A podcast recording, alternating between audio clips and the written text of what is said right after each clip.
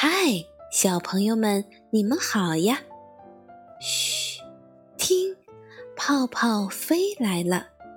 今天泡泡里的故事叫《爸爸不是大熊猫》，让我们一起听一听吧。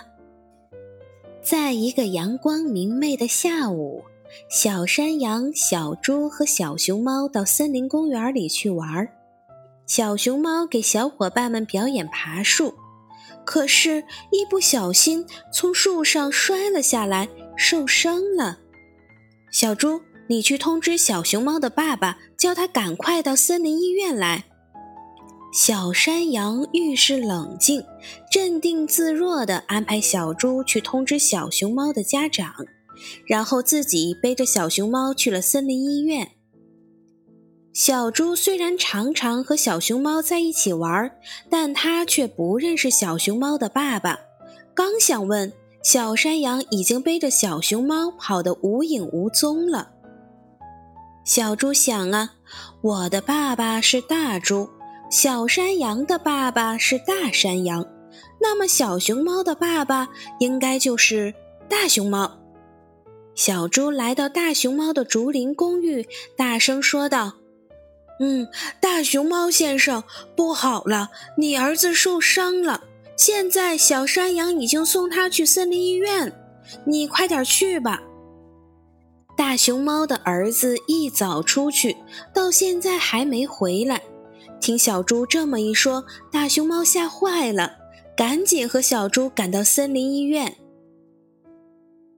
大熊猫不是我爸爸。小熊猫见来的不是自己的爸爸，很失望。他也不是我儿子，小猪，我的儿子在哪儿呢？大熊猫感到莫名其妙，以为自己的儿子在其他诊室。嗯，小猪，也就是我，我的爸爸是大猪，小山羊的爸爸是大山羊，那么小熊猫的爸爸应该就是大熊猫啊。有什么不对的呢？小猪搬出自己那套理论。可我们长得并不像，一眼就能看出来。可我们长得并不像，一眼就能看出来了。大熊猫和小熊猫异口同声地说道。小猪一看，大熊猫长着圆圆的脸颊，大大的黑眼圈，胖嘟嘟的身体。而小熊猫没有圆圆的脸颊，也没有大大的黑眼圈，更没有胖嘟嘟的身体。的确啊，它俩长得一点儿也不像。